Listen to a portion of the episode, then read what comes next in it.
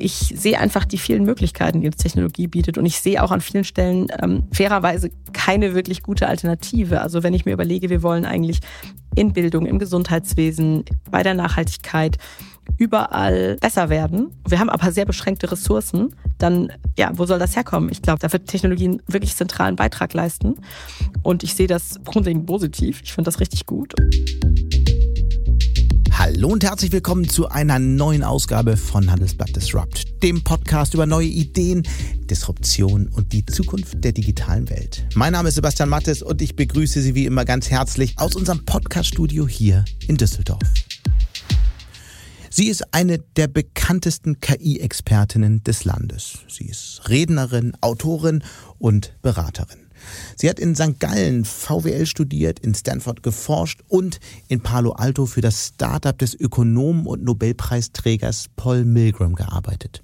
Die Rede ist von Nicole Büttner, heute Co-Founderin und CEO bei Merantix Momentum. Das ist eine auf künstliche Intelligenz spezialisierte Beratungsfirma, deren Ziel es ist, andere Firmen bei der Entwicklung passgenauer KI-Strategien zu unterstützen welch spannende Karrierestops sie außerdem hatte. Ob sie eine Reise mit dem Bundespräsidenten oder vielleicht ihre Jurorinnenrolle bei Die Höhle der Löwen interessanter findet, woher ihre Begeisterung für künstliche Intelligenz überhaupt kommt und warum sie glaubt, dass es für Unternehmen, die erst in fünf Jahren anfangen, sich für KI zu interessieren, zu spät sein wird. All das bespreche ich heute mit ihr persönlich hier im Podcast Handelsblatt Disrupt.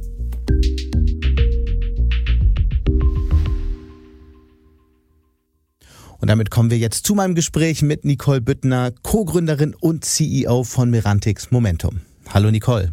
Hallo Sebastian. Du warst im Frühjahr mit dem Bundespräsidenten in Kanada und hast dort Premier Justin Trudeau und hochrangige Wirtschaftsvertreter getroffen. Erzähl mal, wie kam es zu dieser Reise? Ja, das ist total interessant. Das war auch echt aufregend.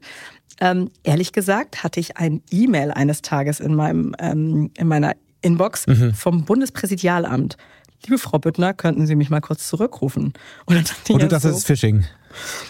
Ehrlich gesagt, ich weiß nicht. Ich war mir nicht so sicher, was das sein sollte und dachte erstmal, okay, wir sind ja hier in Berlin, vielleicht ist es eine Veranstaltung vom Bundespräsidialamt. Und dann hatte ich eine ganz äh, liebe Mitarbeiterin vom Bundespräsidialamt am Apparat, die mir erklärte, ich sei eingeladen auf eine Delegationsreise des Bundespräsidenten nach okay. Kanada.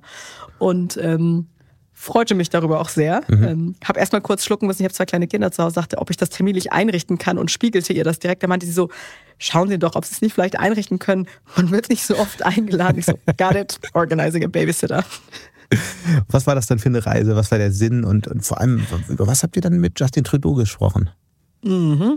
Ja, also ähm, es ging, äh, diese Delegationsreisen, wusste ich vorher auch nicht, die finden ja regelmäßig mhm. statt von verschiedenen Politikern und die nehmen dann eben auch verschiedene Delegationen mit.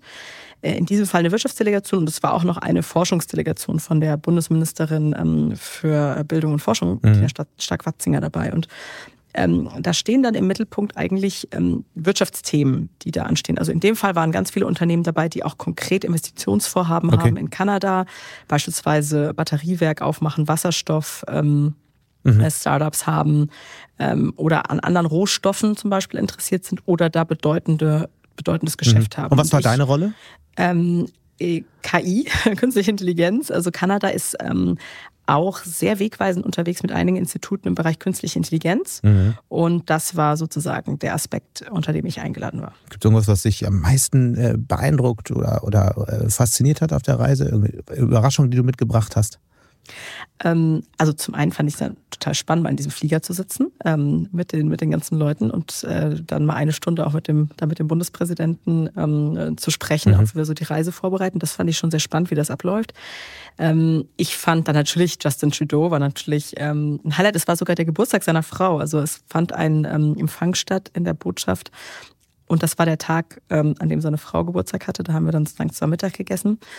Äh, was man vielleicht nicht weiß, zu dem Zeitpunkt war ein riesiger Streik in Kanada. Also er ist ja, Herr Trudeau ist ja außenpolitisch sehr populär, aber ist gerade ein bisschen innenpolitisch unter Druck. Bisschen schwierig. Mhm. Da, da streikte alles. Also er konnte quasi kein Staatsbankett ausrichten, weil alles streikte. Mhm. Und deswegen hat die deutsche Botschafterin uns empfangen.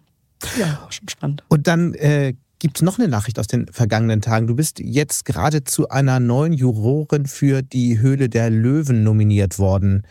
Welche Nachricht hat dich eigentlich mehr elektrisiert, dass du mit Kanadas Premier sprechen konntest und mit dem Bundespräsidenten ähm, reisen kannst oder dass du künftig noch mehr mit Carsten Maschmeyer zu tun hast? also ich glaube, ich bin ja bei der Höhle der Löwen in der Schweiz, da ist der Carsten Maschmeyer gar nicht dabei. Ähm, äh, deswegen äh, elektrisiert mich diese Nachricht leider noch nicht.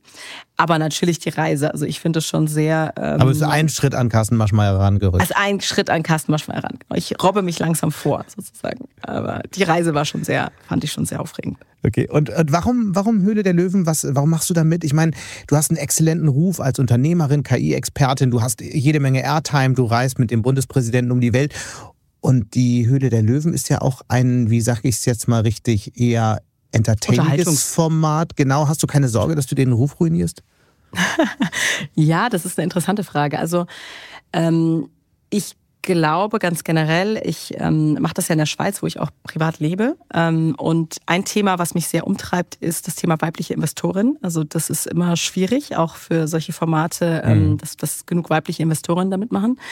Ähm, und das andere ist, wie ich vielleicht dazu gekommen bin. Also meine wirklich langjährige Mentorin hat mich da dazu bewegt, das zu tun, die ich schon seit der Universitätszeit bewundere. Die Bettina Hein, die hat schon drei KI-Unternehmen gegründet, schon eins eben in den 2000ern.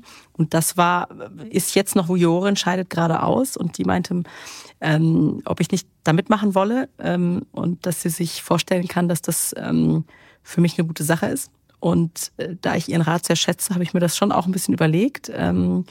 Und ähm, für uns ist das aber ähm, auch kein schlechter Weg, sage ich jetzt mal, auch in, in der Schweiz nochmal präsent zu machen, dass wir investieren und dass wir auch in frühphasige Startups investieren. Jetzt hast du natürlich recht, viele der Ideen, die da sind, sind für uns nicht so relevant. Also wenn jemand eine neue Hundeleine ähm, ent entwickelt, dann ist das jetzt für einen KI-Investor nicht so relevant. Aber ich glaube, auch Anerkennung zu geben für Leute, die sich dahinstellen und den Mut aufbringen, eine mhm. Idee vorzustellen und zu sagen, hey, ich finde das gut, mach das mal mehr überall in der Gesellschaft. Das war da mein Anliegen. Und, ähm, mhm. Du hast es dir sicherlich genau angeschaut. Du kennst die, die, die Sendung in Deutschland. Äh, du bist jetzt in der Schweiz aktiv. Wie unterscheiden sich die Sendungen? Gibt es einen kulturellen äh, mhm. Unterschied oder ist dann doch ich alles glaube schon. Mhm. Also ich habe mir das auch, haben wir die Sendung dann vorher viel angeschaut. Ich glaube, in der Schweiz generell, das hat mir auch die Produzentin erklärt, das ist ein kleinerer Markt. Und ähm, da sind die sehr vorsichtig. Also das, die Schweiz ist generell, würde ich sagen, höflicher und ähm, ähm, respektvoller auch mit vielen dieser Kandidaten in allen möglichen Unterhaltungsformaten. Und ich glaube, das ist auch, ähm, das taugt mir auch ganz gut. Also werden keine Ausraster von dir erwartet? Nee, und das wird, glaube ich, also ich habe mir jetzt mal die erste Sendung angeschaut, das wird auch nicht so produziert. Das sind, also ich finde, viele von diesen, wenn man so ähm, von diesen äh, aufmerksamkeitshaschenden Momenten wurden sogar rausgeschnitten. Da war ich sogar ganz ähm, Ach. Überrascht zum Teil, ja. Aber das wird so ein bisschen, dass alle dabei gut wegkommen, äh, finde ich auch gut und fair, mhm. weil, ja, muss man ja nicht so ausschlachten. Aber schon die ganz große Bühne, ne? Dann wird wahrscheinlich der Blick große äh, Geschichten über dich machen, dein Privatleben wird ausgeleuchtet. Keine Sorge, dass das irgendwie auch irgendwie dann weniger produktiv sein könnte. Ich glaube, die Sorge habe ich natürlich schon ein bisschen. Ne? Also ich glaube, das muss man, muss man schon so sagen. Ich habe das ja vorher auch mit meinen Geschäftspartnern besprochen. Da habe ich gesagt, hey, und die meinten alle, ja, mach das doch. Mhm. Und dann, also ich habe das jetzt auch nicht so komplett im Alleingang äh, betrunken am, am äh, sozusagen am Telefon entschieden, sondern ich habe mir schon ein bisschen Gedanken gemacht und fand dann, ja, ähm, irgendwie diese Sichtbarkeit hilft meinen Themen unterm Strich dann doch mehr als, als es als nicht. Und ich hoffe, dass es nicht so ablenkt, mhm. aber das werden wir ja sehen. Du machst mir ja langsam Angst. Auf deine Geschäftspartner wollen wir jetzt zu sprechen kommen, denn eigentlich hast du einen ganz anderen Hauptjob. Du bist bei Merantix an Bord, du bist ähm, CEO von Merantix Momentum. Merantix ist ja ein Investor, ein Inkubator. Ja, was ist Merantix eigentlich? Was macht ihr alles? Hm. Also der Grund, warum es Merantix gibt, ist sozusagen der Glaube an die Technologie künstliche Intelligenz und dass diese erstmal alle Lebensbereiche grundlegend verändern wird. Und ähm, dass wir in Europa einige Sachen brauchen, um das Thema größer zu machen. Und deswegen, also Kapital ist eins davon, deswegen ähm, gibt es Merantix damit als Investmentplattform. Und ähm, aber da gibt es auch noch andere Komponenten sozusagen. Ein, ein Teil ist auch die Wirtschaft zu gewinnen, also zu verstehen, welche Probleme gibt es da, wie können wir bestehenden Firmen helfen. Das ist das, was Merantix Momentum macht, als eigentlich Dienstleistungsunternehmen. Dann haben wir einen Aspekt Talent und Ökosystem. Den decken wir ab auf dem Merantix AI Campus in Berlin, wo wir mittlerweile, ich glaube, etwa 1000 Leute in dem Ökosystem haben, auf einer physischen Fläche, die, man kann sich das vorstellen wie ein Coworking aus Startups kommen, ähm, aus großen Technologieprovidern, mhm. aus Datenteams, aus Firmen, der GovTech Campus, also Regierungsbehörden sind da, Investorinnen, Forscher. Also so eine gewisse Talentdichte, um das Thema zu schaffen. Und ähm, das sind so die verschiedenen Bausteine, würde ich sagen, an denen wir arbeiten bei Merantix. All das kostet wahnsinnig viel Geld. Wo kommt das Geld her? Wie, wie, wer, wo kam die initiale Investition her? Ähm, Merantix an sich ist finanziert von ähm, eigentlich äh, High Net Worth Individuals aus ähm, Family Offices aus Europa, aus Deutschland. Also ganz viele ähm, Unternehmer, die selbst erfolgreich waren in Deutschland, die gesagt haben, hey, an das Thema glaube ich, ähm, ich glaube nicht, dass wir darüber sprechen, ehrlich das können gesagt. Wir, können wir ja heute damit anfangen. ich bin mir, ich möchte mir jetzt hier nicht irgendwie investen, das jetzt und darüber anfangen. Wir haben aber auch einen Fonds, da sprechen mhm. wir ein bisschen mehr drüber ähm, wer da investiert hat. Ähm, wir haben sozusagen dann, ne, in der Gesellschaft wurde Kapital aufgenommen und jetzt mhm. ist es ja eine Fondsstruktur. Und in dem Fonds sind drin verschiedene Family Offices und institutionelle Investoren, ähm, über die wir sprechen. Das sind Softbank zum Beispiel, ähm, ist ein großer japanischer AI-Investor und dann ähm, zwei US-amerikanische Endowments, Kellogg und Johnson Johnson. Ansonsten europäische, eher europäische Family Offices, so Familienunternehmer hier aus Berlin, die man sozusagen kennt. Lass uns mal ein bisschen konkreter auf die Unternehmen schauen, die ihr dann finanziert. Ihr wollt ja, und mhm. das war ja so äh, im Grunde der Nukleus auch für Merantix, ein Early-Stage-Investor sein mit dem Ziel, die nächsten 100 KI nicht nur zu identifizieren, sondern sie auch zu führenden Unternehmen auszubauen.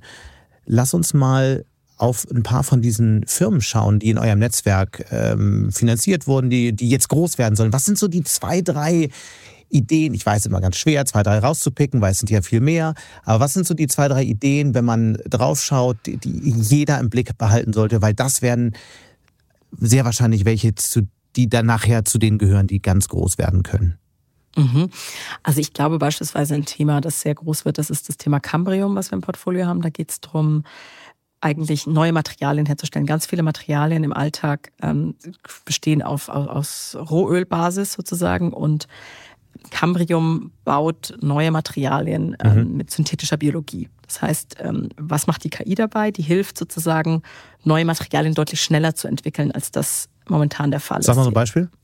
Ähm, momentan beispielsweise Kollagen, das ist jetzt für die Beauty-Industrie, es könnte aber auch veganes Leder sein, also gibt ganz unterschiedliche äh, Materialien. Man kann auch Biofuels, also ist jetzt erstmal ein weites Feld, mhm. Plastik, man kann verschiedene Kunststoffe herstellen und so mhm. weiter. Wie weit sind die?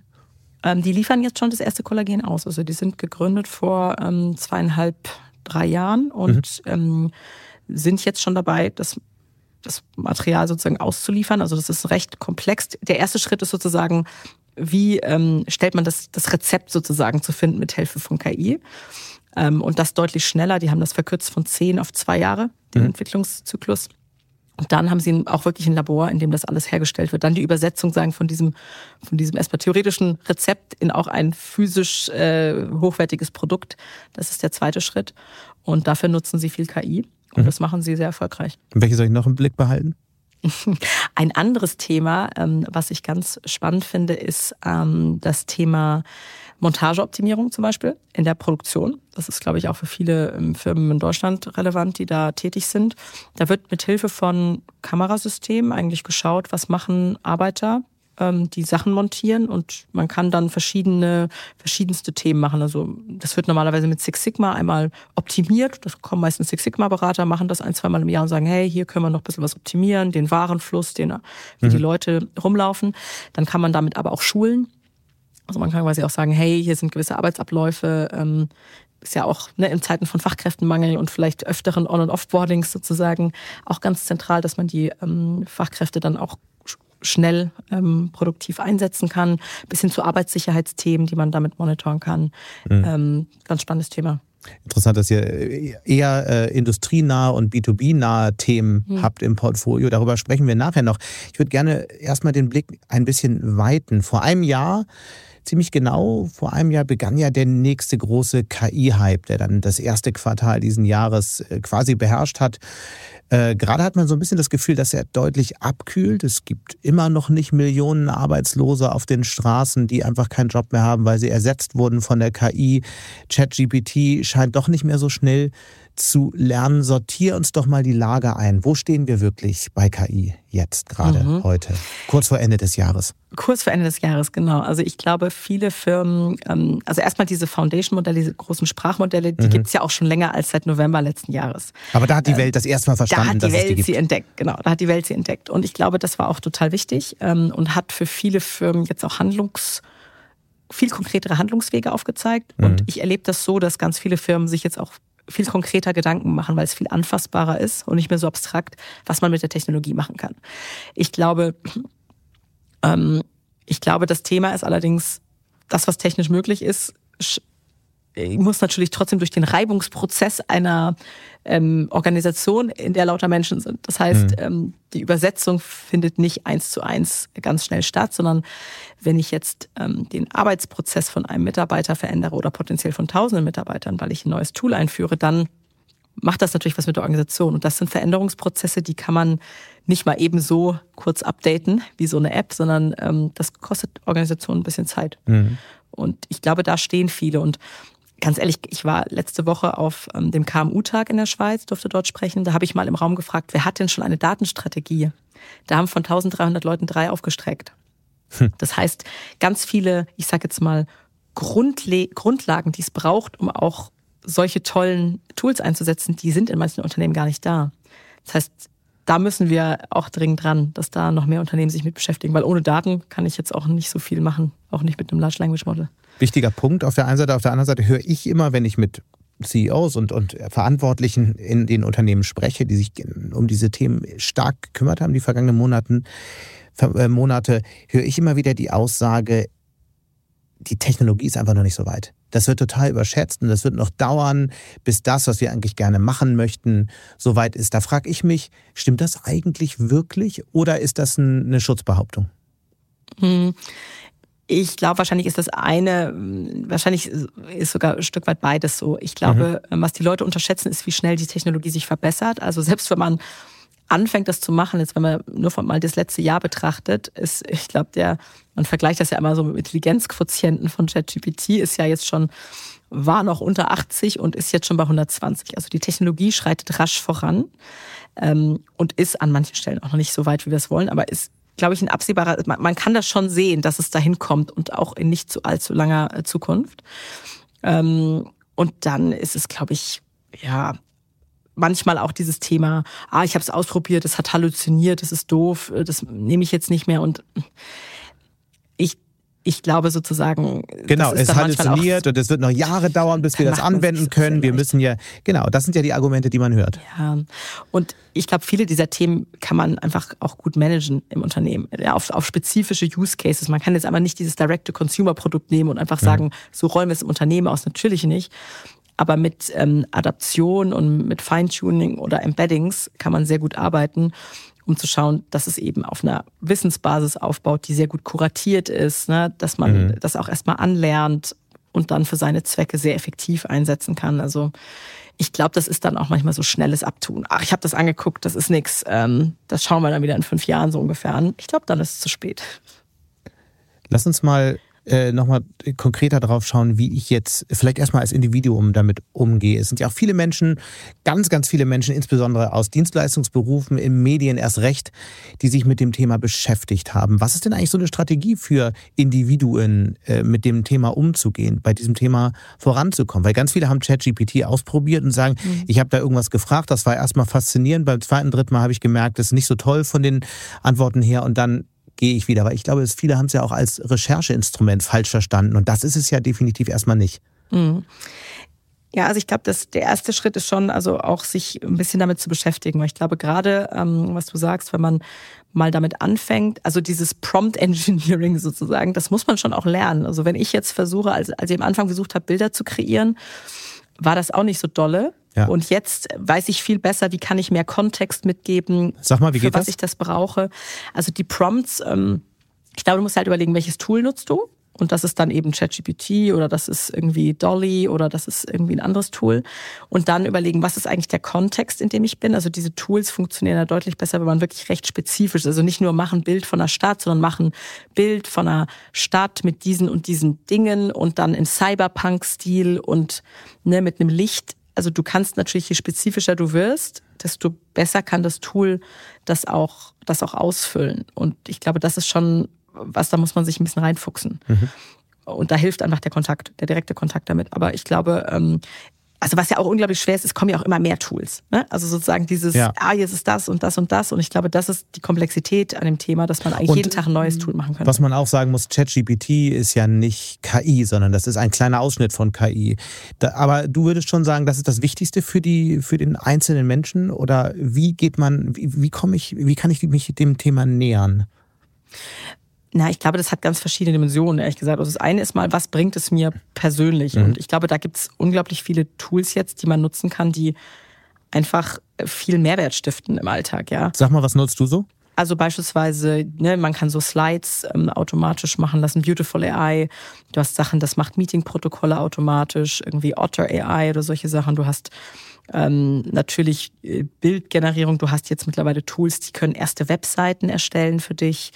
Du kannst kleine Agenten programmieren, also wo man sich das so vorstellen, dass man Workflows von sich selbst, wenn man die so schematisch darstellen kann, kann man die auch automatisieren. Also wenn ich jetzt sage, hey, wenn ich diesen Arbeitsschritt mache, ähm, dann mache ich eigentlich immer diese sieben Sachen und also meinetwegen, ich trete irgendwo auf und dann schaue ich immer, was ist eigentlich auf der Webseite, wer war vorher da, wo ist das, an welchem Ort und dann kann ich quasi einen kleinen Agenten bauen und sagen, hey, mach doch das bitte für mich, bevor ich den Vortrag vorbereite.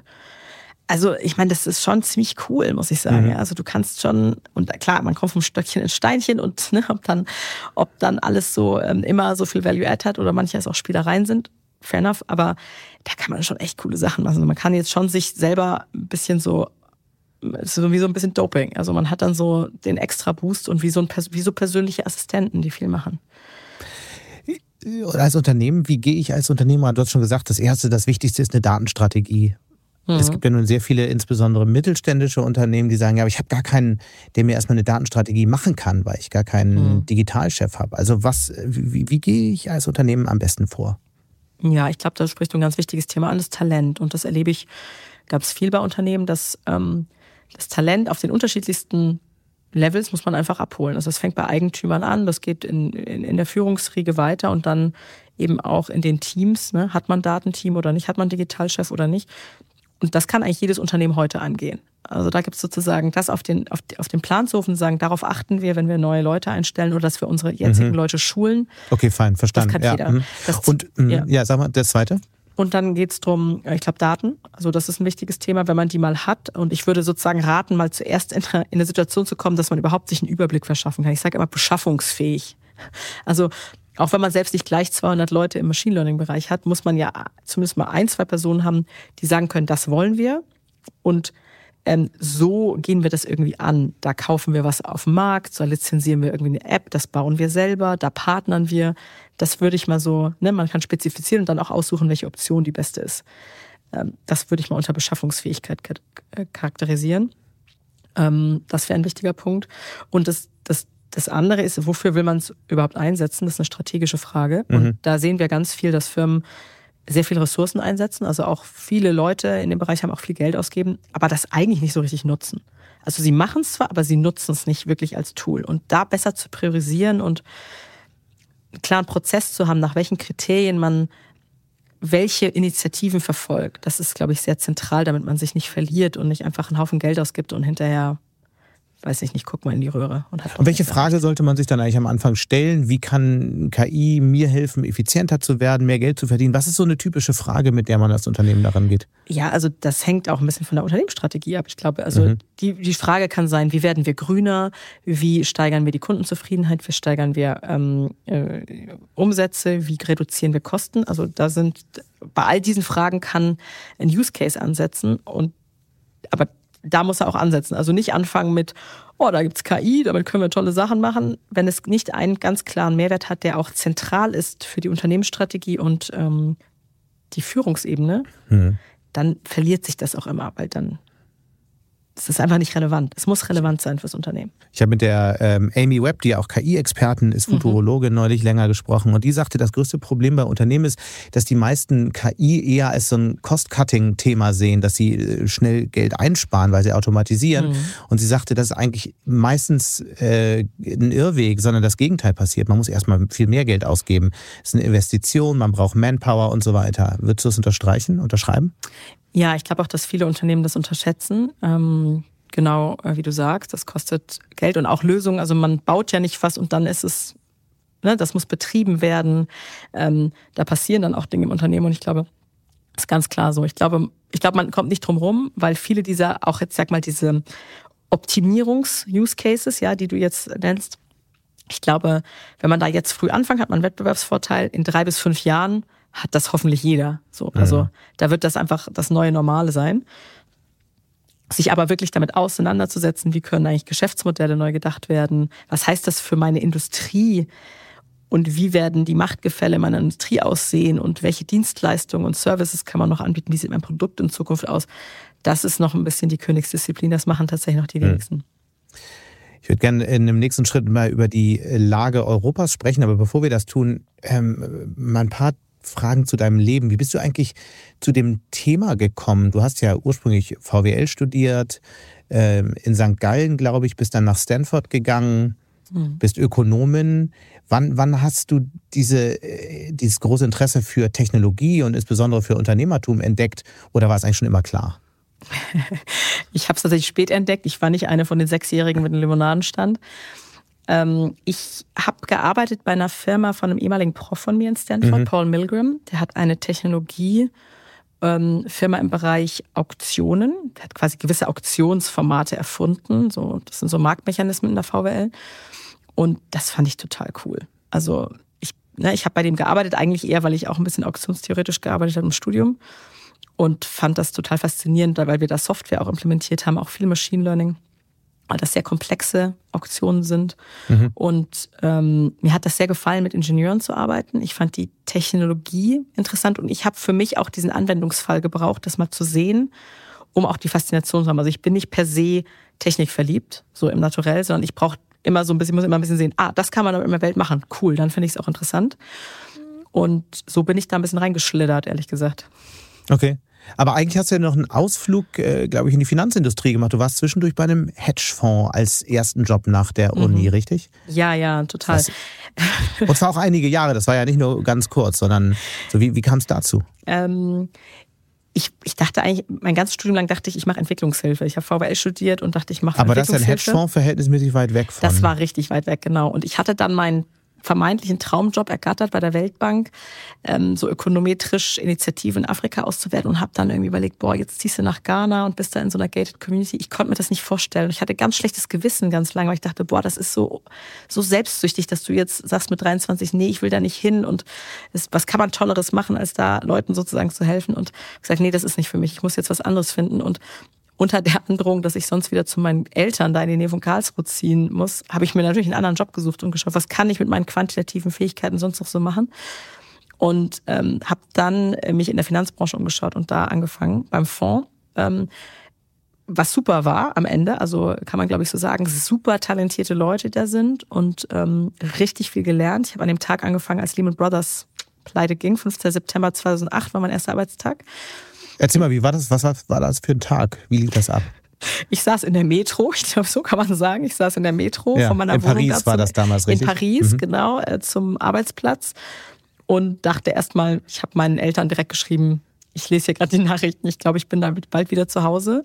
Das war ziemlich tough, weil ähm, da auf den Finanzmärkten viel los war und auch diese Firma konkret ähm, äh, Exposure hatte im Portfolio, die ähm, nicht so gut war. Und da sind auch dann, ich sag mal, wir haben an einer sehr äh, fancy Office-Location Place Vendôme angefangen und haben uns so langsam an die, äh, an die Banlieue vorgearbeitet mit der Office-Location, weil natürlich die Industrie so ähm, ziemlich mhm. ähm, im Freifall war. Aber man hat unglaublich viel gelernt. Also Also Risikomodelle, Theorie, Praxis. Ne? Also was haben wir alle im Studium gelernt, was wird auf den Finanzmärkten gelehrt und was ist dann eigentlich in der Realität diese Tail-Events, ja, die dann passieren, wo dann diese Modelle zusammenbrechen. Äh, dann Notenbankpolitik, ne? dann kam diese ganzen Euro-Krise. Ähm, was passiert mhm. eigentlich da auf Finanzmärkten? Also ich habe unglaublich viel gelernt, aber es war auch, ähm, auch hart. Die ersten Monate sind ganz viele Leute rausgeschmissen worden, Familienväter, Leute, die ja schon lange in der Branche arbeiten und standen natürlich erstmal so ein bisschen da. Und das war auch hart. Jetzt ja interessanterweise gerade wieder eine Zeit, in der alle über steigende äh, Renditen von US-Staatsanleihen sprechen. 5% geknackt vergangene Woche. Äh, hattest du so ein bisschen äh, italienische Staatsanleihen, große Diskussion, auch 5%, knapp 5%. Hattest du so ein bisschen Déjà-vu in den vergangenen Tagen? Ja, also ähm, das ist schon spannend. Ähm, man, man denkt natürlich schon, dass man dann so ein paar Muster sieht auf Finanzmärkten. Also ja, als natürlich die Renditen da gut waren, haben natürlich auch viele Leute da investiert. Hm. Vielleicht ein bisschen losgelöst von dem wirklichen Risiko, was damit verbunden war. Hm, ich glaube, also ne, ich bin ja jetzt auch nicht mehr in diesem, in diesem Public Market Segment, aber ja, ich glaube, dass solche Zyklen, die wiederholen sich halt auch immer wieder. Ne? Und jetzt sind wir wieder in einem, kommen wir aus der Zeit raus. Ich dachte ja vorher, vielleicht haben wir gar keine ähm, Zinsen mehr. Vielleicht gibt es das einfach nicht mehr. Gab es auch mhm. Leute, die das irgendwie in manchen Unis äh, angeschaut haben. Und jetzt sehen wir wieder, wow, das gibt's doch wieder. Interessant, auch für manche Geschäftsmodelle. Und dann kam der Exit aus dem Hedgefonds. Warum? Was war der Grund dafür? Mhm ich glaube, am Ende waren es zwei oder drei Sachen, würde ich sagen. Also zum einen hing mein Herz, habe ich gemerkt, ich hatte total viel gelernt, ich war intellektuell sehr stimuliert, aber mein Herz hing da nicht wirklich dran. Ich glaube, das kann man ganz ehrlich sagen. Das zweite war, ich habe gemerkt, ich muss aus Paris weg. Paris war zu der Zeit, ähm, ich würde sagen, ich war da in China im Urlaub habe so drei Wochen, habe eine Woche noch Due Diligence gemacht ähm, und, ähm, und habe gemerkt, wie schnell das läuft. Die war alles so schnell und ich kam wieder nach Paris zurück und dachte, boah, das ist alles viel langsamer hier ich muss wieder irgendwo hin, wo die Geschwindigkeit höher ist in irgendeinem Umfeld. Und das dritte war, ich bin dann auch zu meinem jetzigen Ehemann gezogen nach München. Und das kam alles so zusammen. Und das war dann ein guter Moment, da rauszugehen und sich zu überlegen, was ich, was ich sonst machen möchte. Ich dachte nur kurz so an einem Ort, wo richtige Geschwindigkeit ist und jetzt in Zürich. ertappt, ertappt, Sebastian. Ich bin da zumindest in einem Sektor, in dem viel los ist. Lass uns mal darüber sprechen, wie es äh, eigentlich zu Merantix kam und dazu, dass, äh, dass du dann da eingestiegen bist. Was war der Moment, dass du dachtest, hey, das ist hier echt ein Modell, da könnte die Dynamik da sein, die mir in Paris beim Hedgefonds, ich meine, ich frage mich, beim Hedgefonds ist eigentlich schon auch Dynamik, aber egal, äh, die mir in Paris gefehlt hat? Ähm, Im Übrigen würde ich übrigens auch sagen, Paris heute ist auch wieder anders als damals. Damals wollten die meisten Studienabgänger zum Staat gehen und dort arbeiten. Heute wollen auch heute mehr Leute gründen. Heute ist es in Deutschland so, ja. ja heute ist es in Deutschland so. Heute wollen die Leute da auch gründen. Ähm, ich fand die Leute, also ähm, Adrian und Rasmus ähm, haben ja Merantex gegründet 2016. Ich bin 2019 dazu gekommen und habe da Merantex Momentum gegründet und das eine waren mal die Leute, also ich habe mich haben die Leute überzeugt. Ähm, ich habe das Gefühl gehabt, ich will mit diesen Menschen irgendwas machen und die haben auch eine richtig große Vision in petto gehabt. Da habe ich gedacht, da will ich eigentlich mitmachen. Jetzt hier. Sag mal so, was hat dich überzeugt? Was, äh, den äh, Kontinent, hm? also, also wirklich die Technologie und also es war gro gro das große Bild, sozusagen wirklich einen bedeutenden Beitrag zu leisten, dass Deutschland und Europa kompetitiver bleiben auf dieser Technologie. Und das fand ich ziemlich, fand ich ziemlich cool als Vision. Und ähm, da arbeite ich auch heute noch gerne. Also war eine gute Entscheidung, also dahin mhm. zu gehen. Ähm, und ich kannte auch zu dem, zu dem Zeitpunkt beispielsweise, ich war überhaupt nicht so in diesem VC-Game. Ich hatte auch, auch äh, in, in Zürich ein Unternehmen gegründet, das war aber so Bootstrap. Da habe ich auch ähm, im Bereich KI gearbeitet, ein, äh, zwei, zwei Jahre bevor ich zu Merantix kam. Und das war aber ein ganz anderes Spiel. Ne? Und jetzt sozusagen noch die Venture-Perspektive und was heißt es jetzt, da wirklich Produktfirmen zu bauen und große Finanzierungsrunden zu machen, das kannte ich damals nicht. Und hm. das hat mich auch, habe ich gedacht, da, da lerne ich bestimmt noch einiges. Und das war auch so. Und ihr habt auch gute, gute internationale Presse gekriegt. Äh, Forbes, glaube ich, hat Merantix bereits zu einer der zehn besten KI-Venture-Firms gekürt. Mhm. Das ist ja schon mal was. Was sind denn so die Felder, in denen ihr kriegt ja wahrscheinlich viele neue Ideen auch zugespült, in denen ihr gerade die meisten spannenden Dinge entstehen seht? Mhm. Also Hintergrund der Frage ist, dass ich ein bisschen das Gefühl habe, ähm, dass die gesamte Gründerszene ja in so einer Schockstarre gerade ist. Die Finanzierungen sind extrem schwierig geworden. Und mich würde halt interessieren, in welchen Feldern entsteht denn im Moment noch Neues? Hm. Also ich, ich muss sagen, glücklicherweise ähm, hören die Leute nicht auf, Ideen zu entwickeln. Und es wird ja auch immer noch gegründet. Es ist einfach sehr schwierig, auch momentan für Gründer genau. Finanzierung zu bekommen. Also Themen, die uns, ähm, die uns sehr interessieren. Also wir machen jetzt beispielsweise haben wir jetzt, ähm, ne, schauen wir uns gerade so Legal Tech Themen jetzt auch an. Ne? Also mhm. wie sieht eigentlich, wie sieht eigentlich so eine Legal Industrie in der Zukunft aus? Ähm, wie sehen eigentlich Anwaltskanzleien in der Zukunft aus? Ähm, Und wie das, sehen die aus? ich weiß nicht, ob das so gute Nachrichten sind für Anwaltskanzleien, aber ähm, die haben alle Fachkräftemangel. Ja, das stimmt. Ähm, äh, das stimmt. Aber da ist, ich, ich würde sagen, strukturell in dem Sektor ist es so, dass es eben ein Billable Hours Modell ist. Also man, ähm, die sind in einem typischen, ähm, äh, wie sagt man hier, Inventors, äh, Innovators Dilemma, weil mhm. sozusagen, um jetzt ein Produkt zu bauen, müssten sie Geld investieren und Billable Hours ähm, opfern. Ähm, Darauf sind aber alle incentiviert in so einer Anwaltskanzlei. Aber die reden alle über KI. Wenn man die einlädt abends, dann äh, können die ja. am Abend füllend über KI sprechen und wie das ihren das Berufsstand stimmt. verändert. Das stimmt, aber ich, ich glaube, es passiert einfach deswegen trotzdem nicht so viel. Also es gibt okay. ganz, ganz wenig Anwaltskanzleien, die sagen, okay, jetzt bauen wir ein Modell, jetzt machen wir was. Es gibt ein paar. Okay, aber sag mal, was, was gibt es so für Dinge? Was könnten die einbauen, wenn sie wollten? Naja, also diese großen Sprachmodelle, ähm, es ist ja, ich sage jetzt mal eine Frage der Zeit, wenn man sich überlegt, ähm, man hat einen Sachverhalt und na, man kann sicherlich viele Sachverhalte, die jetzt nicht so komplex sind, kann man sehr stark automatisiert machen. Dokumentenprüfungen kann man viel stärker automatisieren. Auch jetzt einfache Vertragsangelegenheiten kann man auch viel stärker ähm, automatisieren. Also ich glaube, da wird es ganz, ganz viel ähm, Dinge geben, okay mhm. die werden in Zukunft nicht mehr so konsumieren, wie sie heute konsumieren. Also äh, Legal Tech, verstanden. Was sind so weitere Bereiche, wo gerade coole neue Sachen entstehen? Ähm, beispielsweise, wo entstehen coole Sachen? Ähm, Robotik. Ähm, wir sind ja eigentlich von Robotik die letzten Jahrzehnte immer so ein bisschen enttäuscht äh, gewesen, ja, weil der Fortschritt nicht so sagen. schnell war, wie, wie man sich das so vorgestellt hat. Und wenn, er, wenn Fortschritt da war, dann eher in China. Dann eher, ja, dann eher in China. Da gibt's auch krasse Sachen, die da entstehen. Ähm, jetzt beispielsweise ist gerade eine spannende Entwicklung. Ähm, es haben sich viele Forschungsinstitute und Entwickler zusammengetan, um einen großen Datensatz zu bauen. Also mit dem Ziel, sage ich jetzt mal, oder der Ambition, etwas ähnliches wie ein großes Sprachmodell, aber für Robotikdaten, für Robotik Aha. zu erstellen. Das heißt, da in ist Europa. Ähm, global, mhm. global, aber ähm, da ist, entsteht natürlich jetzt die Hoffnung, dass wir wenn wir nach einem ähnlichen Schema, sag ich mal, vorgehen, einen großen Datensatz erstellen und dann auch ähnlich große, mächtige Modelle trainieren können, dass dann dieses Feld auch nochmal so einen bedeutenden Satz machen wird, wie jetzt zum Beispiel ähm, im, im, Bereich der Sprache das der Fall mhm. war. Das finde ich sehr, sehr spannend. Mhm. Ähm, ich finde auch spannend, ähm, oder ein Thema, wo ich, wo ich glaube, wo wir noch in Europa auch tatsächlich noch ähm, was vor uns haben, wären solche, solche großen Modelle auf eher strukturierten Daten. Also ähm, wie können wir Modelle bauen, die eigentlich, ich sage jetzt mal, Produktionsdaten und solche Sachen abgreifen. Ja. Die sind ja bei den Unternehmen sozusagen in den verschiedenen Systemen gefangen mhm. und größten, größtenteils äh, äh, ja ungenutzt. Und eigentlich wäre das spannend, auch auf solchen wirklich tief industriellen Daten ähm, mächtige Modelle zu trainieren. Das finde ich also auch sehr, sehr spannend als Thema. Ich weiß, dass hier in der Zuhörerschaft durchaus immer wieder Menschen dabei sind, die auch selbst überlegen, ein Unternehmen aufzubauen. Was wäre denn, ich meine, das KI-Feld ist noch verhältnismäßig ähm, jung, insbesondere in Deutschland. Ähm, was wäre denn so ein Feld, wo du sagst, Mensch, hier gibt es richtig viel Potenzial für coole neue Ideen in den nächsten Jahren? Boah, da gibt es so viele. Ich glaube, ehrlich gesagt, ähm also ich glaube, das, das erste mal, man, man, es ist schön, eine gewisse technische Affinität zu haben, aber wir sind ja in diesem B2B-Bereich unterwegs, also mhm.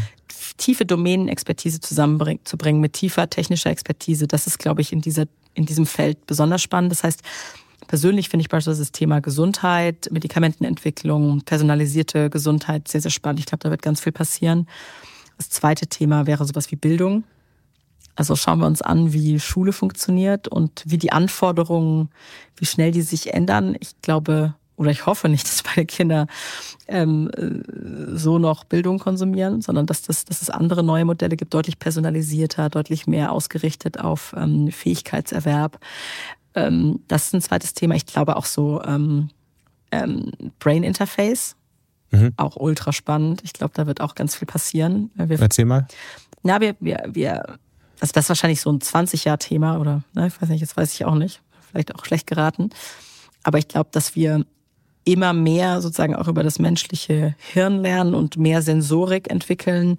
Was passiert eigentlich, ähm, wenn, wenn wir denken oder wenn das, mhm. ja, wenn, wenn, ist ja ganz viel unbekannt. Erste Gedanken wurden ja schon entschlüsselt. Erste Gedanken, genau, wurden entschlüsselt, aber sozusagen mhm. da ein besseres Modell zu entwickeln, was eigentlich im menschlichen Gehirn passiert und dann natürlich ähm, die Implikation mit Technologie, wie können wir ja, ähm, ja das noch besser verstehen, äh, nutzbar machen, das wird auch abgefahren.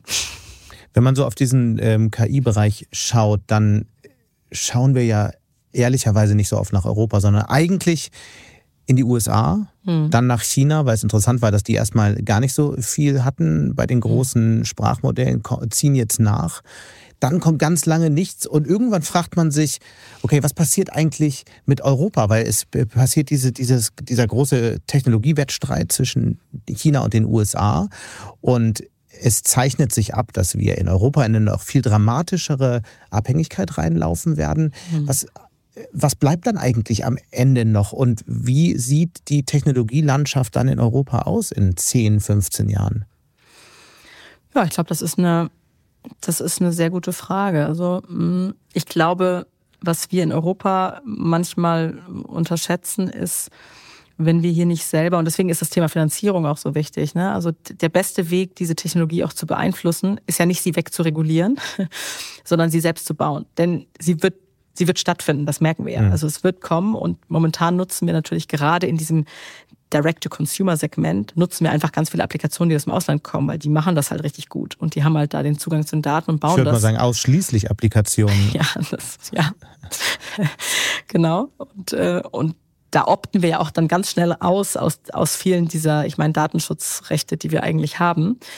Ähm, einfach weil die, ähm, die Erfahrungen mit dem Tool so toll sind. Und ich glaube, mhm. da Alternativen zu bauen aus Europa ist total wichtig. Ähm, und ähm, ja, und glaube, da müssen wir halt richtig radikal werden, das zuzulassen und das auch extrem zu fördern, finanziell, ähm, damit, damit wir da noch Alternativen haben. Also zum Beispiel im Gesundheitswesen haben wir eigentlich eine sehr gute Basis, haben wir sehr viel Expertise. Wir haben auch sehr viel, ähm, haben wir ja ge gezeigt, auch in der Corona-Krise, was hier für tolle Unternehmen entstehen können. Aber dann eben das auch ne, mit Daten. Aber die elektronische Patientenakte gibt es immer noch nicht so richtig. Ja, das ist echt eine traurige Geschichte, du. Da fangen, fangen wir erst besser gar nicht davon an. Ja, weil wir uns da selber im Weg stehen. Und ich muss sagen, ich mhm. verstehe es auch nicht. Ähm, weil das sorgt, glaube ich, nicht dafür, dass langfristig wirklich unsere Daten besser geschützt sind, sorgt mhm. entweder dafür, dass wir eine richtig schlechte Versorgung haben werden, weil wir dann keine Lösung nutzen, oder dass wir eine Lösung nutzen, die überhaupt nicht ähm, äh, solche Rechte berücksichtigt und wo wir einfach gnadenlos Opt-out machen und die irgendwo anders gebaut wird. Also beides keine tollen ist, Szenarien. Die Frage ist natürlich, steht jetzt nicht eigentlich eine historische Chance bevor, weil die Digitalisierung vollzieht sich ja immer in so Stufen. Oft wird äh, zunächst der private Bereich digitalisiert, das haben wir bei Kommunikation gesehen, bei Unterhaltung und so weiter. Also die erste Welle des Internets war, war, war eher der private Bereich und dann kommt der B2B-Bereich, dann kommen Geschäftsprozesse und so weiter. So eigentlich könnte es ja jetzt wieder so laufen. Wir haben die großen generellen Sprachmodelle und in dem nächsten Schritt könnten die spezialisierteren Anwendungen kommen, die Sprachmodelle ähm, für die Produktion und so weiter, für spezialisierte Branchen vielleicht, äh, mit denen ChatGPT gar nicht umgehen, gar nicht umgehen kann, weil die Daten gar nicht, ähm, weil das Modell nicht mit den Daten trainiert wurde. Die Frage ist, ist das ein realistisches Szenario, dass jetzt sozusagen das Euro, die große Chance für Europa da ist, im B2B-Feld, in der Produktion, ähm, in der Steuerung von Anlagen, ähm, die nächsten KI-Modelle zu entwickeln, die großen KI-Startups der Zukunft zu entwickeln? Oder ist das ein schöner Traum? Mhm.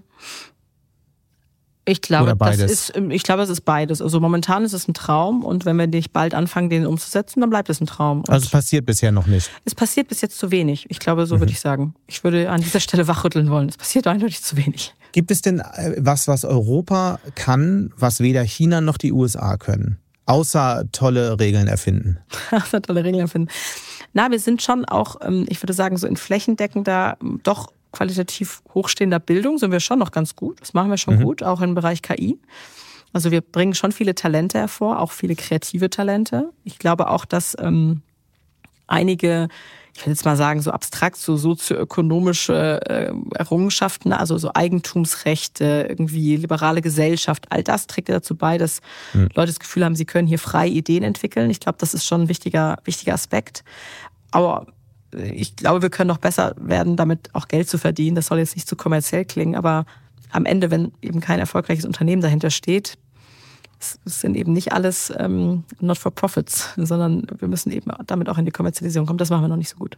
Aber es gibt ja, ein, ja. es gibt ja auch einige ähm, Ansätze aus Deutschland. Aleb Alpha ist so ein, hm. so ein Unternehmen, die ähm, sich sehr stark auch an Unternehmen richten. Ich frage mich immer, ist denn die Chance dann gerade von diesen ähm, Startups aus Deutschland, dass gerade deutsche Unternehmen, europäische Unternehmen diese Technologien nachfragen, der Staat vielleicht diese Technologien nachfragt. Müsste das noch viel stärker passieren, damit die dann schnell groß werden? Ja, und sie sollten sie dann aber auch äh, von deutschen und europäischen Startups nachfragen. Also das nächste ist ja dann, ähm, ich, ich sage immer, ich will keine Förderprogramme vom Bund. Ich möchte eigentlich, dass, die, dass, dass der Staat Kunde wird. Ich möchte auch, hm. ne, in den USA beispielsweise, warum ist ein Go-to-Market da auch nochmal einfacher? Weil große Unternehmen auch viel niedrigschwelliger mit Startups zusammenarbeiten. Hier ähm, gibt es zum Teil so Beschaffungs, ähm, Beschaffungsprozesse, ja, da merkt man, die sind gemacht, die sind gar nicht gemacht, um Unternehmen, die jünger als fünf oder zehn Jahre sind, überhaupt ein, überhaupt zu beauftragen. Sondern, ja, weil alleine schon klar ist, ja, sie müssen jetzt erstmal zeigen, wie ihre letzten zehn Jahresabschlüsse mhm. oder so mitschicken und naja gut, dann ist man raus. Also bitte dann auch, ähm, ne, äh, auch mal da zusammenarbeiten mit einem Startup und einem jüngeren Unternehmen.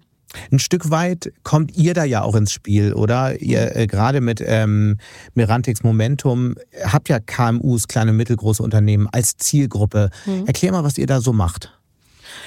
Na, also da versuchen wir einfach mal ähm, zu verstehen, wie ist die Lage, wo wollen die Unternehmen hin und wie können wir sie da bestmöglich begleiten. Und das fängt meistens mhm. an bei einem eher, ich sag mal, strategischen Element. Ähm, wie, ne, welche Anwendungsfälle sind überhaupt interessant? Was ist KI? Was kann man damit machen? Wen müssen wir mitnehmen im Unternehmen? Welche Zielgruppe können wir wie mitnehmen? Und dann mit einer ersten Pilotierung. Dann gibt es eben meistens, wenn man sich überlegt, welche Anwendungsgebiete gibt es, kann man da mal ein bisschen priorisieren, sich erste gezielte auswählen und experimentieren. Und hm. das kann man dann sozusagen entweder mit Dienstleister machen oder in Kombination mit einem eigenen Team. Und so Stück für Stück ich sag mal, in das Thema reinwachsen und auch erste Erfolge ähm, sehen. Und in sehr reifen Organisationen, es gibt ja auch schon ein paar Mittelständler, die sind auch, auch schon echt weit, da bringen wir eben dann spezifisches Know-how rein und sagen, okay, da habt ihr jetzt vielleicht kein Spezialistenteam, da können wir euch helfen. Also quasi wie eine Beratung. Ist eine, ja, ist wie eine Beratung. Aber ihr macht ja eigentlich noch mehr, wenn ich es richtig verstanden habe. Ihr wollt eine Art Ökosystem schaffen für, mhm. für große Datenmengen. Wie hängt das miteinander zusammen? Ja, also ich habe ja mh, hm, vorhin schon gesagt, dass ich glaube, dass ähm, diese Foundation-Modelle, diese Grundlagenmodelle, das ist eben jetzt ein sehr spannendes Thema und wir haben sie jetzt eben, sie wurden jetzt gebaut für Bereiche, wo die Daten frei zugänglich waren. Ich erläuterte gerade auch im Bereich Robotik gibt es jetzt einen Zusammenschluss, genau. um da sowas zu machen. Und ich glaube, im Bereich der Daten, die jetzt bei den Mittelständlern liegen, ist da eigentlich noch ein ganz interessantes Feld, was man erschließen kann, nämlich zu überlegen, wie können wir solche Produktionsprozesse besser abdecken. Und da liegen die Unternehmen halt, äh, die, die Daten ähm, und die Unternehmen in der Schwäbischen mhm. Alb, in Ostwestfalen-Lippe und so weiter. Und da mal sich zusammenzuschließen und zu überlegen, wie können wir eigentlich zusammen Datensatz bauen und darauf ein richtig cooles neues Geschäftsmodell aufbauen, neues, neues KI-Modell trainieren. Das passiert momentan sehr wenig. Ähm, das wollen wir aber auf jeden Fall ermöglichen und ähm, fangen da auch an ersten Stellen an, mit Unternehmen zusammenzuarbeiten. Sind das eigentlich so Themen, wo auch die Politik helfen kann? Seid ihr da in Gesprächen oder ist das, ist das ein Thema, was die Wirtschaft komplett alleine lösen muss? naja, komplett alleine, ich weiß es nicht. Ich sag mal, es gibt viele Initiativen, die auch staatlich ähm, gefördert sind. Na, man kennt mhm. ja diese Gaia X, Catena X Sachen. Genau, es ist ähm, nicht so viel draus geworden, muss ja, man fairerweise sagen. Genau, also deswegen, wenn man in die Vergangenheit lieber, schaut. Lieber, lieber, lieber keine Hilfe der Politik. Würde man sagen, ich glaube, wenn ein paar Unternehmer das richtig wollen, dann wird das auch passieren. Mhm. Okay. Wenn wir, wenn wir auf die Unternehmer schauen, äh, ist ja eine andere Debatte nochmal ganz interessant. Es ist ja wahnsinnig en vogue geworden, gerade Briefe zu schreiben. Da, da, hat der Jeffrey Hinton, der ehemalige KI-Chef von Google, einen warnenden Brief geschrieben vor ein paar Monaten. Er hat jetzt nochmal nachgelegt. Nun hat äh, Jan LeCun von Facebook einen Gegenbrief geschrieben und gesagt, das ist alles gar nicht so schlimm, wir sollen aufhören, diese Briefe zu schreiben. Aber auf welcher Seite der Brieffraktion stehst du? Hast du auch schon einen Brief geschrieben? Ich habe noch keinen Brief geschrieben. Ich glaube, es würde auf jeden Fall helfen, wenn die, wenn die ganzen, diese ganzen Patenonkel, ne, diese ganzen Godfathers of AI sich vielleicht mal einigen könnten. Ich glaube aber tatsächlich, das zeigt, dass die Forschungsgemeinschaft, also die eine Fraktion ist ja in dem Camp, die KI wird uns sozusagen ausmerzen und die andere Fraktion sagt, mal alle cool bleiben, das ist alles Mathe und Statistik so quasi, ähm, genau. um die Camps gegenüberzustellen. Ich bin da, glaube ich, eher bei LeCun. Also so, ich, ich glaube, ähm, also ich sehe viele Schritte noch nicht, die notwendig wären, um, um so eine Superintelligenz, die uns sozusagen aus, ausrottet als Menschheit. Da sehe ich uns doch, also da sehe ich uns nicht. Ähm, und deswegen bin ich eher in dem Camp, das ist eine Technologie, die können wir nutzen lass uns das mal machen und hier nicht so viel Angst schüren. Ähm ich habe das Gefühl, dass diese Debatten auch so ein bisschen vom Thema ablenken. Das eigentliche Thema ist, wo entstehen die KIs? Wer hat Kontrolle über die KIs, die unser Leben in Zukunft möglicherweise sehr stark beeinflussen? Und vor allem, bevor uns ja eine KI umbringen wird, wird eher eine KI gefährlich, die einfach schlecht gemacht ist. Weil sie einen Bias hat, weil sie welche Fehler auch immer hat. Und die Debatte müsste viel mehr im Mittelpunkt rücken. Aber die ist natürlich die lässt sich nicht so cool in Briefen formulieren. Ja, das ist nicht so sexy. Das stimmt schon. Das ist ein bisschen weniger Clickbait. Ähm, und ja, und ich bin da total bei dir. Ich, ich, ja, ich halte das auch nicht für so zielführend. Und ich glaube, die wirklich die Themen, die uns beschäftigen, sind ganz andere und auch geopolitisch, auch mhm. Missinformation, ne, solche Themen. Das sind, das sind eigentlich die Themen, wie können wir dafür Bevölkerung äh, und Leute sensibilisieren, dass uns das nicht aus der Bahn wirft. Weil allein, das, dafür, ja. allein darüber könnten wir eine ganze neue Sendung ja. machen. Ich vermute mal, der äh, US-Präsidentschaftswahlkampf wird zeigen, ja. was da schon alles geht an Fake News und äh, KI-generierten Quatschtexten. Das können wir aber heute gar nicht mehr besprechen. Ich würde aber gerne nochmal auf ein Thema zurückkommen, das du selbst angesprochen hattest, das Thema Bildung. Mhm. Du hattest von deinen beiden Kindern gesprochen und hast mhm. dich optimistisch gezeigt, dass äh, wenn die zur Schule gehen, das alles modernisiert ist möglicherweise. Nun mag das vielleicht in der Schweiz sein. Meine Kinder sind hier in der Grundschule und ich kann sagen, es läuft noch genau wie in den 70ern. Äh, man stellt sich natürlich dann die Frage als Eltern, wie früh fängt man eigentlich an, Kinder für Technologie zu begeistern, den Umgang mit Technologie auch beizubringen. Und damit meine ich nicht ein Paw Patrol-Spiel auf dem iPad zu daddeln, sondern tatsächlich ja, ähm, die Mechanik dahinter zu erklären. Hast du deine Meinung zu? Hast du dann eine Idee, wie das funktionieren kann? Wie machst du es oder wie willst du es machen? Mhm. Ähm, also ich glaube, wir müssen die ganz, also ich halte nichts davon, Kinder komplett von Technologie fernzuhalten. Ich glaube, es gibt so ein paar Studien, dass so zu viel Screentime nicht so, nicht so, nicht so gut ist im ganz frühen Alter. Aber man merkt ja, wie schnell die diese, die, die, die, die, die Geräte nutzen können. Ich glaube, ähm, ja, also wie alt sind deine Kinder? Eins und zwei. Also noch wirklich, ah, das noch ein bisschen. wirklich noch klein. Wobei ich auch schon gehört habe von Leuten, die mit sechs Monaten das Handy gekauft haben fürs Baby. Okay, ja, da bin ich noch ein bisschen von entfernt, aber also, da bin ich schon rüber, aber die haben immer noch kein Handy. ähm, ja, ich glaube, wir müssen, ähm, wir müssen halt viel mehr ähm, überlegen, was sind eigentlich so was sind, was sind so Wissensthemen? Ne? Also wie mhm. müssen wir eigentlich, wie, wie, wie können wir Experten ausbilden? Wie können wir im Umgang mit diesen Tools schulen, dass man die halt auch nutzt, um sich selber wirklich zu befähigen und auch. Also Coding, Klasse, Samstagnachmittags, ist das sinnvoll? Mm, ich glaube nicht um, also ich glaube, das gehört mittlerweile so ein bisschen dazu, die Mechanismen zu kennen. Ich glaube aber nicht, dass jeder Coder werden muss. Also das glaube ich nicht. Das haben mhm. wir, hat erledigt ja jetzt an vielen Stellen auch schon auch schon äh, Deswegen, GitHub ja. Copilot. Ne? Mhm. Deswegen, ähm, ich glaube aber, das ist so ein bisschen, ich habe auch noch Latein gelernt in der Schule, auch wenn ich diese Sprache nirgends spreche. Es hat mir doch eine gewisse Logik vermittelt. Also ich glaube, so ein bisschen zu verstehen, wie entsteht Code, was sind so die Prinzipien, das kann helfen. Einfach mhm. als eine Art Denkschule, ob ich dann das gut können muss ne, und wirklich gut mache, ist, glaube ich, zweitrangig. Du bist, bezeichnest dich, glaube ich, selbst als Technikoptimistin. Auf jeden Fall habe ich das mehrfach über dich gelesen. Warum eigentlich? Bist du einfach naiv oder siehst du was, was andere nicht sehen? Ich, ähm, ich hoffe, ich bin nicht naiv. Ich, ich sehe einfach die vielen Möglichkeiten, die uns Technologie bietet. Und ich sehe auch an vielen Stellen ähm, fairerweise keine wirklich gute Alternative. Also wenn ich mir überlege, wir wollen eigentlich in Bildung, im Gesundheitswesen, bei der Nachhaltigkeit, überall besser werden. Wir haben aber sehr beschränkte Ressourcen. Dann, ja, wo soll das herkommen? Ich glaube, das kommt, da wird Technologie einen wirklich zentralen Beitrag leisten. Hm. Und ich sehe das als grundlegend positiv. Ich finde das richtig gut. Und ich glaube auch tatsächlich, dass uns auch auf einer metaphysischen Ebene bin ich da optimistisch. Ich glaube, dass Technologie uns auch dabei hilft, noch mal ein bisschen mehr drauf zu schauen, ähm, wer sind wir eigentlich als Menschen? Wofür sind wir hier? Was ist eigentlich das gute Leben? Weil mhm. es kann mir jetzt keiner erzählen, weil jetzt sein Protokollschreiben wegautomatisiert wurde, ist er jetzt entmenschlicht. Also das finde ich irgendwie sehr transaktional ähm, und ich finde, dass es uns auch wieder ein bisschen näher dahin bringen kann, was wollen wir eigentlich? Wofür wollen wir diese mhm. Technologie einsetzen? Was ist unser Bild, unsere Vision? Das wünsche ich mir als Diskussion. Mhm, aber das ist eine ganz, ganz spannende Frage und das vielleicht noch als Schlussgedanke. Was ist es denn dann, was als das Menschliche übrig bleiben wird, nachdem die Automatisierung so viele Schritte fortgeschritten ist, wie man es heute annehmen kann in 10, 15 Jahren?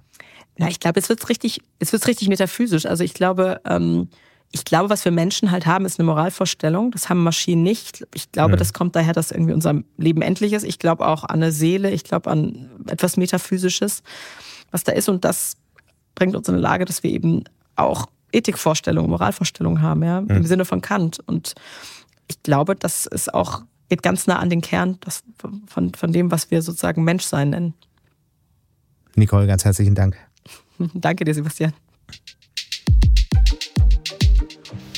Und damit sind wir auch schon wieder am Ende von Handelsblatt Disrupt.